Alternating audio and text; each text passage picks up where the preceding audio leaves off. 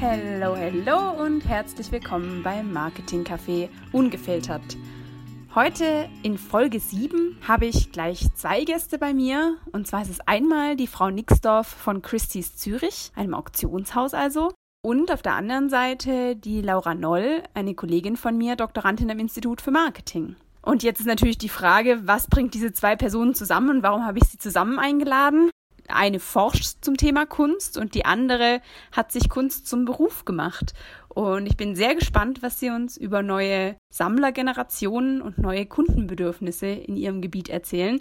Ein kleiner Hinweis an dieser Stelle. Wir haben die Folge im Dezember aufgenommen und die Auktion, auf die wir uns einmal im Gespräch kurz beziehen, die hat auch im Dezember stattgefunden zur Einordnung für euch. Und ansonsten würde ich sagen, wir hören einfach mal direkt rein.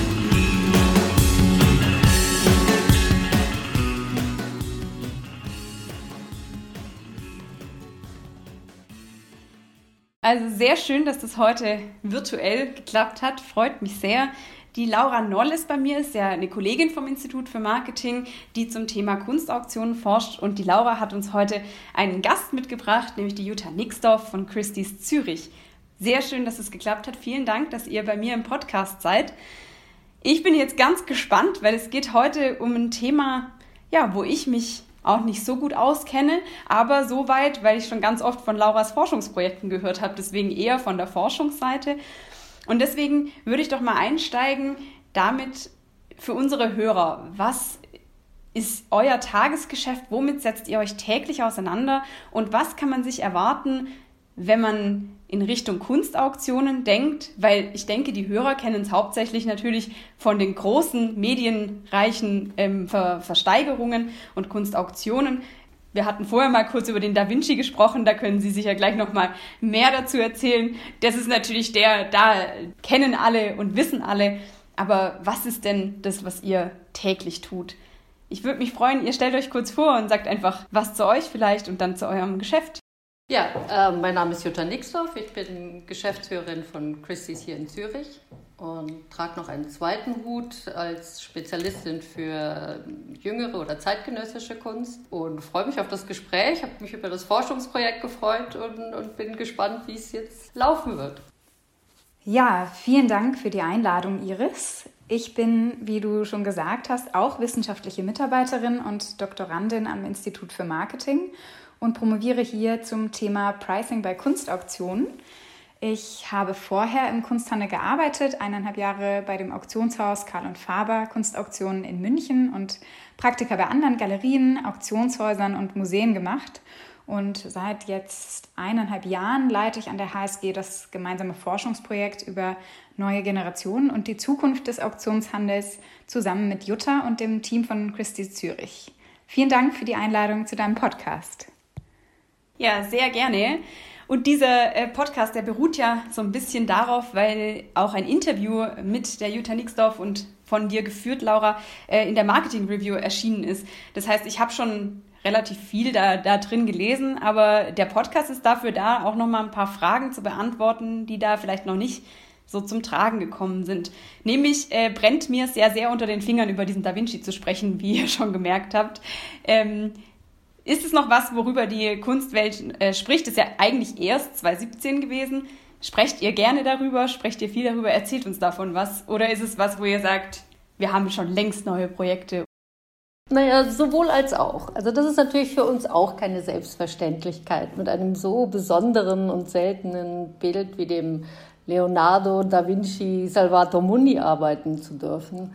Ähm, eines von nur 20 bekannten Bildern dieses großen Künstlers, äh, das eine ausgesprochen bewegte Geschichte über alle Jahrhunderte hinter sich gebracht hat, bis es schließlich seinen Weg in den Auktionssaal zu uns gefunden hat und dann in einem 20-minütigen Beatgefecht schließlich für 450 Millionen Dollar versteigert wurde.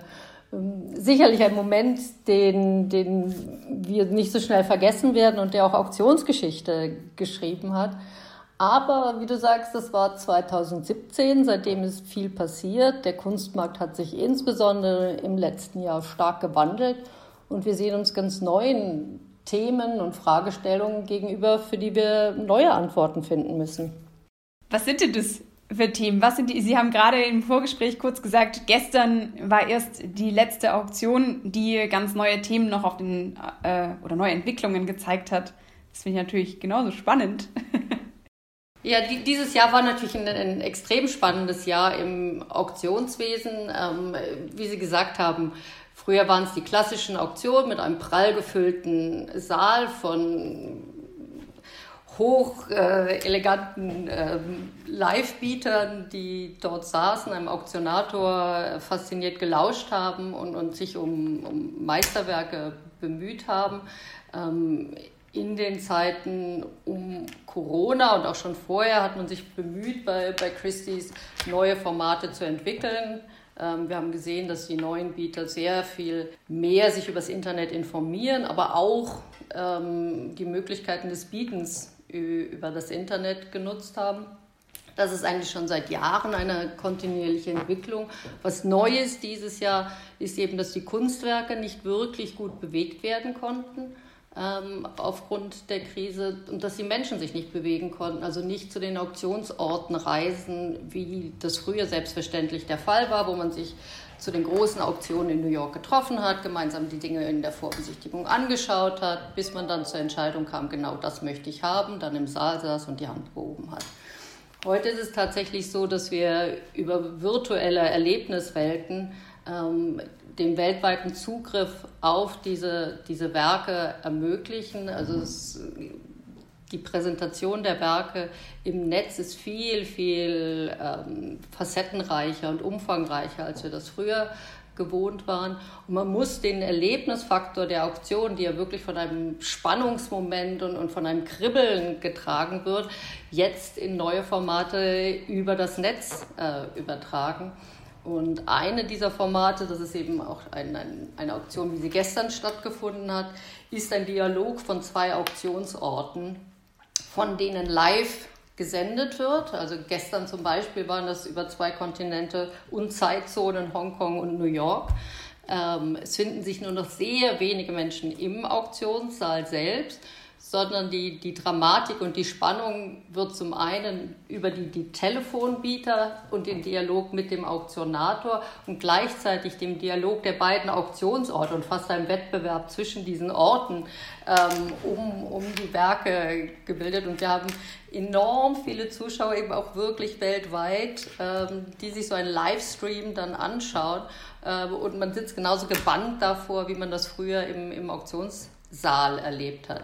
Äh, und das ist eine Entwicklung, wo man gedacht hat, ach ja, das ist vielleicht mal in, in, drei, vier Jahren der Fall. Und dieses Jahr war einfach so ein Katalysator, der enorm viele Dinge nochmal angestoßen hat und Entwicklungen vorangetrieben hat.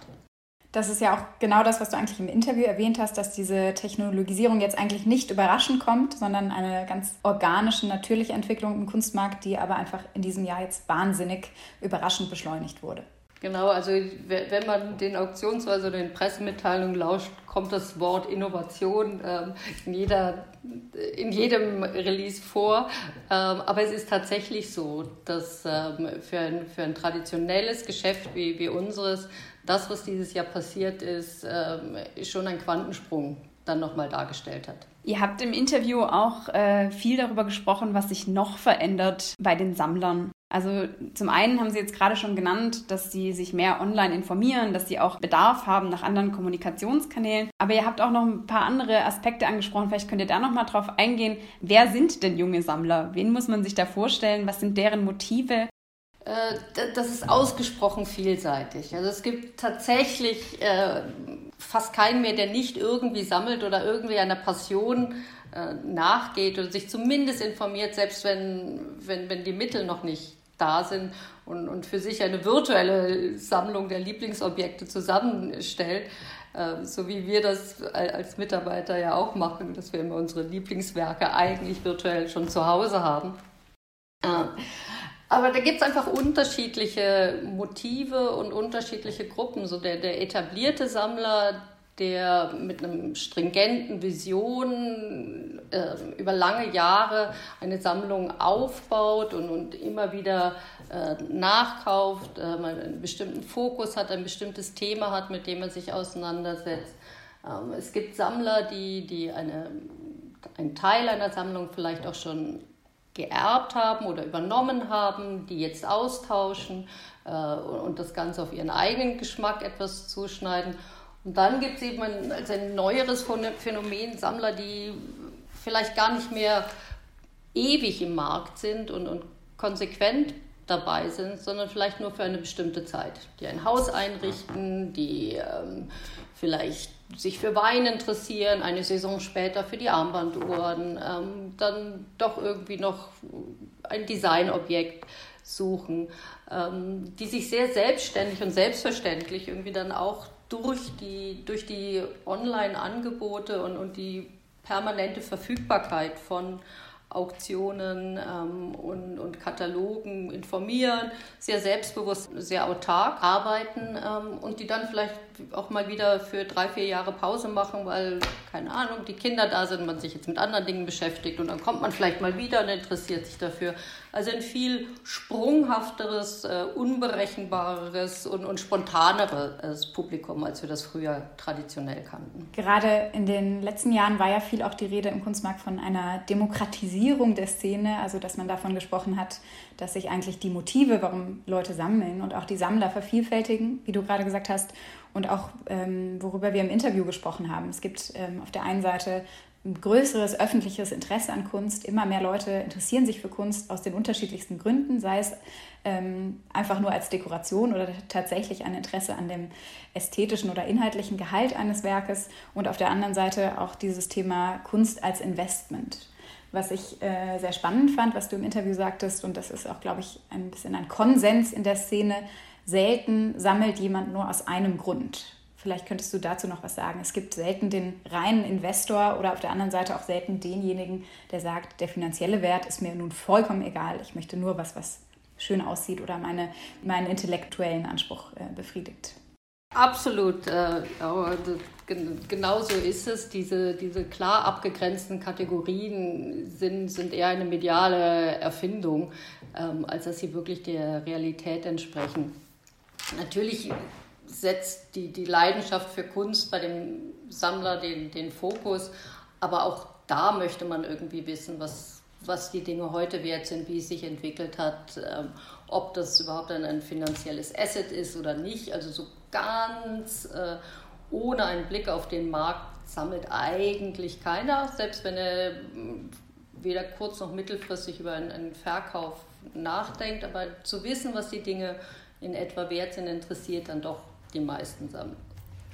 Und diejenigen, die sagen, oder von denen angenommen wird, sie sammeln nur aus, aus spekulativen Gründen, auch die würden, wenn sie sich wirklich um eine reine Anlage bemühen, etwas anderes wählen als Kunst, weil Kunst einfach durch die schwere Vorhersagbarkeit der, der Marktentwicklung und die vielen Parameter, die man gar nicht ähm, bestimmen kann, äh, eigentlich kein ideales Anlageprojekt ist. Das Schöne an dem Anlageobjekt Kunst ist, wenn alles in die Binsen geht und der Wert sich gegen Null entwickelt, hat man zumindest ein wunderbares Objekt, an dem man sich ewig erfreuen kann. Ähm, vielleicht etwas im Gegensatz zum Aktienmarkt. Dazu sagtest du ja auch im Interview, vieles in der Kunst entzieht sich der mathematischen Prognose. Viel kommt es auf emotionale Aspekte an, warum jemand bereit ist, für ein Werk einen gewissen Preis zu zahlen, der sich in vielen Fällen nicht rational begründen lässt. Das finde ich ist noch ein sehr spannender Aspekt. Vielleicht kannst du dazu noch ein bisschen was sagen. Äh, absolut. Und das ist auch eine Entwicklung, die wir für, für künftige Generationen sehen und, und die, die es auch gilt, weiter zu vermitteln, dass der Wert eines Kunstobjektes in, in wirklich weit mehr beinhaltet als die, den, finanziellen Asset davon. Also den, den Umgang die Geschichte des Objekts, die Aura, was, er für ein, was es für einen persönlich bedeutet. Das, das ist etwas, was, was sich nicht äh, finanziell und mathematisch ähm, kalkulieren lässt oder berechnen lässt. Das ist eine, eine, hohe emotionale Qualität. Und das sehen wir auch an der Begeisterung. Ähm, wenn wir uns gestern die, die, die Auktion eben an, ansehen, als Beispiel zwischen Hongkong und New York, ähm, welche Künstler da Auktionsrekorde erzielt haben, ähm, dann sind da ganz junge Künstler dabei, einen, äh, Boafo aus, aus Ghana, der bis vor wenigen Jahren überhaupt noch nicht äh, keine Rolle gespielt hat im, im, im Kunstmarkt. Ähm, und für den sich jetzt auf einmal alle begeistern. Es ist gar nicht so klar zu erkennen, wie kam es denn eigentlich dazu, dass er jetzt auf einmal einen, Weltrekordpreis für seine Werke erzielt. Auf der anderen Seite gibt es eine äh, Künstlerin, die, die schon 1941 ähm, geboren wurde und äh, die jetzt erst tatsächlich zu ihren späten Ehren kommt. Äh, warum das so ist, lässt sich wirklich nur ganz schwer analysieren. Gerade deswegen ist, glaube ich, im Kunstmarkt euer Expertenwissen so wichtig, weil es einfach nicht darum geht, ein paar Zahlen zu analysieren. Auch ein Grund, warum ja diese diversen Art Market Reports, die es gibt, immer ein bisschen mit Vorsicht betrachtet werden im Kunstmarkt, auch einfach, weil man unterschiedliche Zahlen findet. Und deswegen glaube ich, dieses Tiefenverständnis, was bei euch vorhanden ist, oder auch das Tiefenverständnis, was wir durch unsere qualitative Forschung eben versuchen zu entwickeln, besonders wichtig ist in einem Bereich, wo einfach vieles ähm, unter der Oberfläche, vieles Wissen unter der Oberfläche zu finden ist.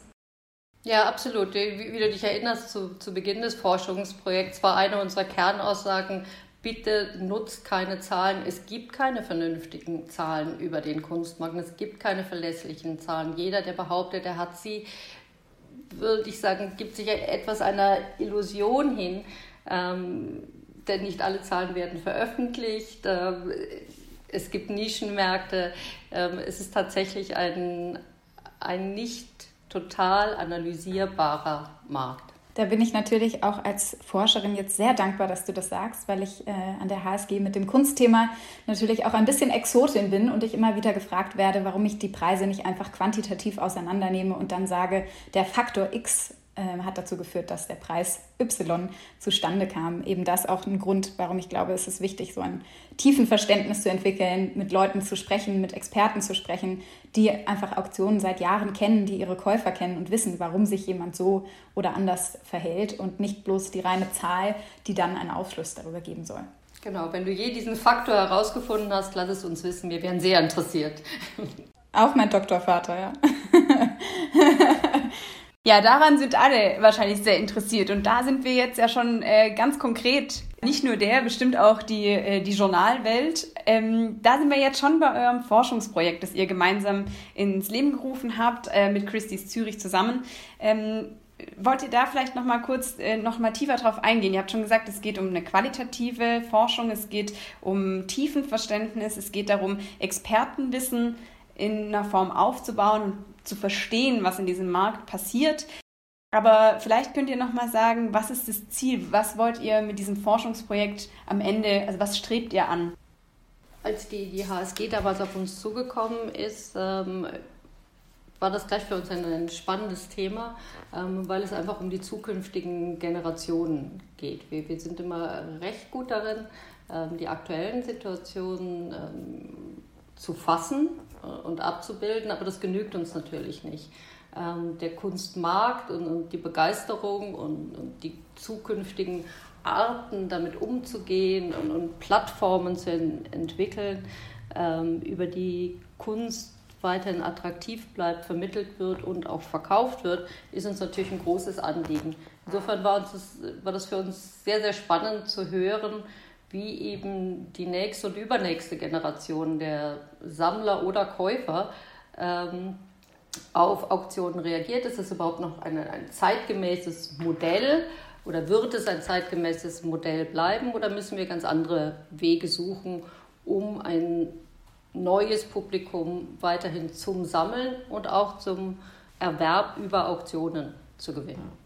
Das heißt, es geht äh, ganz konkret darum, ähm, die neuen Generationen zu verstehen und darauf angepasst Kommunikationskanäle zu finden und auch ähm, Veranstaltungsformate zu finden.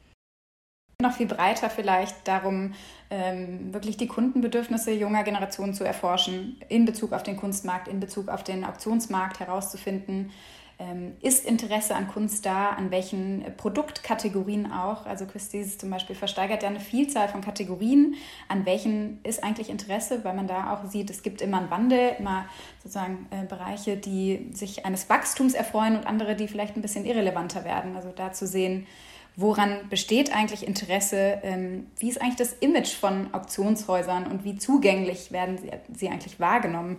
Und ähm, dann, wie du sagtest, auch welche Kommunikationskanäle müssen genutzt werden, um die Generation zu erreichen und auch den Leuten klarzumachen, die Auktionen sind offen für alle. Man kann einfach hingehen, man braucht kein Vorwissen, man muss äh, nicht toll über Kunst reden können, um dabei zu sein und man muss auch nicht immer Millionenbeträge ähm, in der Tasche haben, um wirklich Werke zu kaufen, sondern es gibt auch ganz tolle, sehr erschwingliche Werke, die man bei Auktionshäusern finden kann. Ja, jetzt habt ihr uns aber geteasert damit. Also jetzt habt ihr viele Fragen in den Raum geworfen und viele, äh, viele Dinge gesagt. Könnt ihr uns denn schon was verraten? von euren Ergebnissen? Gibt es schon Ergebnisse, die ihr teilen dürft und könnt? Wie weit seid ihr denn im vorangeschrittenen Projekt? Äh, und wo können wir vielleicht irgendwann die Ergebnisse dann sonst sehen? Also die äh, ersten Ergebnisse war, waren schon mal hochspannend. Also dass äh, sich das Kauf- und Informationsverhalten ändern wird, ähm, war etwas, was uns schon bewusst war, aber was uns dort nochmal bestätigt wurde. Ähm, viele dieser Entwicklungen, die wir über eine Öffnung der, der, der Plattform äh, Christie's.com vorgenommen haben, ähm, scheinen auch in, in die Richtung zu gehen und ein größeres Publikum anzusprechen und auch zugänglicher, eben wie, wie Laura sagt, das ganze Auktionswesen zugänglicher zu machen, dass es eigentlich easy, easy ist und, und nicht ähm, den, wie soll ich sagen, nicht den Doppelreiher braucht, um, um in eine Vorbesichtigung zu gehen und ein, ein, ein hochtrabendes Expertengespräch zu führen, sondern dass es viel auf, auf Lust und Freude ankommt und dass genau das irgendwie das sein soll, was, was so, eine, ähm, so eine Auktion vermittelt, was auch diese neuen Kategorien. Ähm, ich sage jetzt mal, es ist auch noch nicht so lange her, dass wir Hermes-Handtaschen versteigert haben, was jetzt ein richtiger Markt geworden ist. Wer hätte das gedacht? Ich habe mich noch totgelacht, als ich das vor, vor fünf Jahren zum ersten Mal gehört habe. Ähm, aber es, es gibt einfach un unterschiedliche neue, fröhliche Sachen, auch ganz wichtig in, in, in diesem Jahr. Und auch das haben wir gehört, dass das sehr wichtig ist für die, für die junge Generation. Sehr viele Charity-Projekte, die wir, die wir unterstützen. Ähm, also nicht nur der, der schnöde Mammon, der, der gewonnen werden muss und ähm, der, der durch die Abfragung des Marktes entsteht, aber eben sich auch Gedanken zu machen, wie geht es eigentlich den Museen äh, derzeit, ähm, was können wir tun, welche Plattform können wir ähm, öffnen, um, um da etwas zu tun. Da ist jetzt seit gestern zum Beispiel gerade eine, eine Auktion zugunsten des Louvre bei uns ähm, in, auf, der, auf der Homepage auch äh, veröffentlicht. Ähm, das Thema der Nachhaltigkeit ist etwas, was, was auch ähm, schon umgesetzt wurde, dass das etwas ist, was nicht nur irgendwie auf einer Hochglanzbroschüre stehen soll. Es gibt sowieso keine Hochglanzbroschüren mehr, weil wir keinen Müll mehr machen wollen. Aber, sondern dass es ein Thema ist, das man tatsächlich inhaltlich aufgreift und umsetzt. Also das sind, dass das heute das Thema Nachhaltigkeit in unserem Bereich Kundenservice angesetzt ist, zeigt einfach, dass es äh, nicht nur irgendwie ein, ein, eine Werbebotschaft ist, sondern sehr ernst genommen wird. Also wir werden in, in Zukunft Kunden auch, wenn sie ein Werk transportieren, Alternativen zwischen dem günstigsten und dem nachhaltigsten Weg äh, anbieten. Mhm. Wir werden weiter die Kataloge, die Papierkataloge so weit als möglich reduzieren, ähm, um, um nicht diese riesigen Papierberge an, anzuhäufen. Also da gibt es einen riesigen Katalog und das schien auch etwas zu, zu sein, das der, der jungen Generation wichtig ist, das, das echt zu tun und nicht nur zu behaupten, dass man es äh, tut. Das war uns natürlich auch schon ein Anliegen, aber schön, dass das bestätigt wurde. Ich glaube, da, wo wir die größte Überraschung erlebt haben, war tatsächlich ein bisschen unser, unser Ego ähm, und unsere Eitelkeit auf, auf eine 250 Jahre lang geprägte und gebildete Marke. Und äh, dass man sich, was das anging, so ein bisschen zurückgelehnt hat und gesagt hat, ach, wir sind Marktführer, die Marke ist so stark, das wird auch in der Zukunft so sein. Und, und wir so ein bisschen durchaus auch im Forschungsprojekt so ein Schulterzucken beim Namen Christie's gesehen haben. Also man muss weiter dabei bleiben und dranbleiben, ähm, diese Marke auch in, in, Zukunft mit äh, mit einem guten Inhalt zu füllen und, und mit einem ansprechenden Inhalt für, für auch die neuen Generationen. Und bezüglich dieser, ich nenne es jetzt mal Awareness, war ja auch ein wichtiges Erkenntnis, dass eigentlich je mehr Auseinandersetzungen die Studenten, die Befragten hatten, eigentlich mit dem Kunstmarkt, mit dem Auktionshaus Christie's, desto äh, weniger Hemmschwelle wurde auch wahrgenommen. Also es geht eigentlich gar nicht so sehr darum, dass diese Hemmschwelle immer weiter besteht und man dieses Gefühl durchweg hat, sondern es geht auch einfach darum, ein Bewusstsein zu schaffen für die Auktionen, für die Branche, für die Zugänglichkeit. Absolut. Das ist jetzt einfach mit einem Klick auf christys.com einem die ganze Welt zu Füßen liegt. Man mit äh, über Informationen, Filme, Interviews, wie auch immer, ähm, einen Einblick erhält, ohne dass man überhaupt erstmal mit einem Spezialisten sprechen muss. Ähm, Wobei es gleichzeitig wichtig ist, und das war auch eine, eine Erkenntnis bei aller Virtualität, ist der echte Austausch sowohl mit dem Objekt als auch mit den Menschen immer noch ein großes Bedürfnis. Also nicht umsonst haben wir diese vielen Büros äh, weltweit und, und über alle Kontinente verteilt. Äh, den Menschen ist es schon auch noch wichtig, dass das Ganze nicht nur wie so vieles andere nur noch virtuell passiert, sondern dass es tatsächlich echte Menschen gibt, echte Ausstellungen, echte Werke, ähm, echte Gespräche. Das ist eben genau einer dieser Werte, den die Kunst hat, die übers rein finanzielle und materielle hinausgeht. Dass es etwas ist, was tatsächlich auch einen, einen Erlebnisfaktor einen Austauschfaktor in sich trägt. Mhm. Das ist ja auch, wovon die Kunstwelt am Ende lebt, den persönlichen Kontakt zu euch Experten, die Nähe zu Künstlern, die Nähe und auch die physische Erfahrung der Kunstwerke. Ganz genau, und das muss man ähm, auch immer deutlich sagen, da sind wir nicht die Einzigen. Das, das erlebt man natürlich auch, wenn man eine Galerie betritt ähm, und sich mit dem Galeristen auseinandersetzt, über einen, einen Künstler oder über eine Messe geht und einfach eine Frage stellt, wer ist denn das, dieser Künstler, und man in ein Gespräch geht oder indem man Akademien, Ausstellungen besucht. Also dieser, diese direkte Auseinandersetzung ist schon ein wichtiger Faktor beim Erleben der Kunst. Und gleichzeitig der The Thrill of the Auction, das immer wieder erwähnt wurde in unserem Projekt. Also doch eben die Auktionsform als noch wahnsinnig relevante, zukunftsträchtige Form, um Kunst zu verkaufen, die für die jungen Leute wahnsinnig ähm, ja, relevant und spannend bleibt. Ein einmaliges Format und irgendwie dieser Event-Charakter, die Experience, die auf jeden Fall zukunftsträchtig sein wird. Ja, und genau das äh, war eben bei, bei so einer Auktion wie gestern äh, ganz spannend zu sehen, dass es eben das Übertragen übers Netz und dass man, dass jeder das live mitverfolgen kann, tatsächlich auch Menschen fasziniert, die vielleicht gar nicht irgendwie was kaufen wollen in, in dieser Auktion, aber die diesen Kitzel und diesen Moment der Auktion einfach sehr, sehr genießen, dass sich das tatsächlich immer noch und auch künftig vermitteln wird.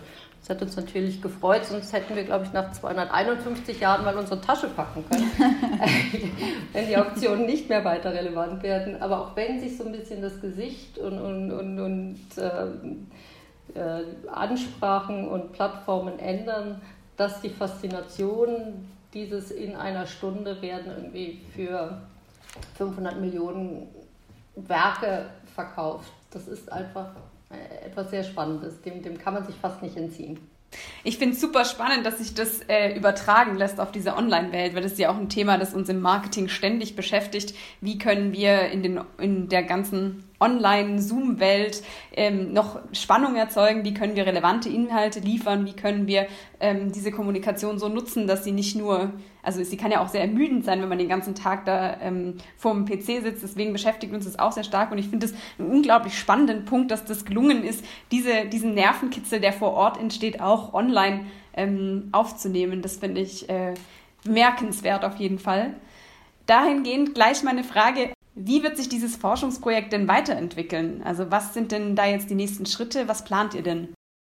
Genau, also wir haben, wie gesagt, im ersten Semester, das Projekt geht über drei Semester, eine Marktforschung durchgeführt und uns wirklich mal den, die jungen Generationen und den Auktionsmarkt ganz ausführlich angeschaut und im zweiten Semester dann noch ein bisschen genauer auch wirklich, äh, ich sag mal, Personas entwickelt, eine Targeting-Strategie und befinden uns jetzt im dritten Semester, also auch im letzten Semester des Projektes. Ähm, nächste Woche ist die Abschlusspräsentation, da wird es dann nochmal die finalen Ergebnisse geben, indem wir eine Kommunikationsstrategie entwickeln und auch ein bisschen überlegen, wie müssen wir ähm, eben diese Awareness schaffen gegenüber jungen Generationen, dass der Kunstmarkt zugänglich ist, ähm, wie können wir Angebote bieten und ähm, ja, bekannt machen, dass die Häuser genau das ähm, haben, was eigentlich, wofür sich die ähm, jungen Leute interessieren, aber vielleicht noch nicht genau die äh, Awareness haben bis dato. Dann bedanke ich mich ganz recht herzlich, dass ihr uns einen kleinen Einblick gegeben habt in diese spannende Welt. Und das war für mich sehr spannend. Ich hoffe, es hat euch Freude gemacht. Und ich wünsche euch ganz viel Erfolg bei der Abschlusspräsentation natürlich, aber auch äh, im weiteren Vorgehen. Und äh, bin gespannt, was wir in Zukunft hören werden. Herzlichen Dank. Vielen Dank für die Einladung. Sehr gerne.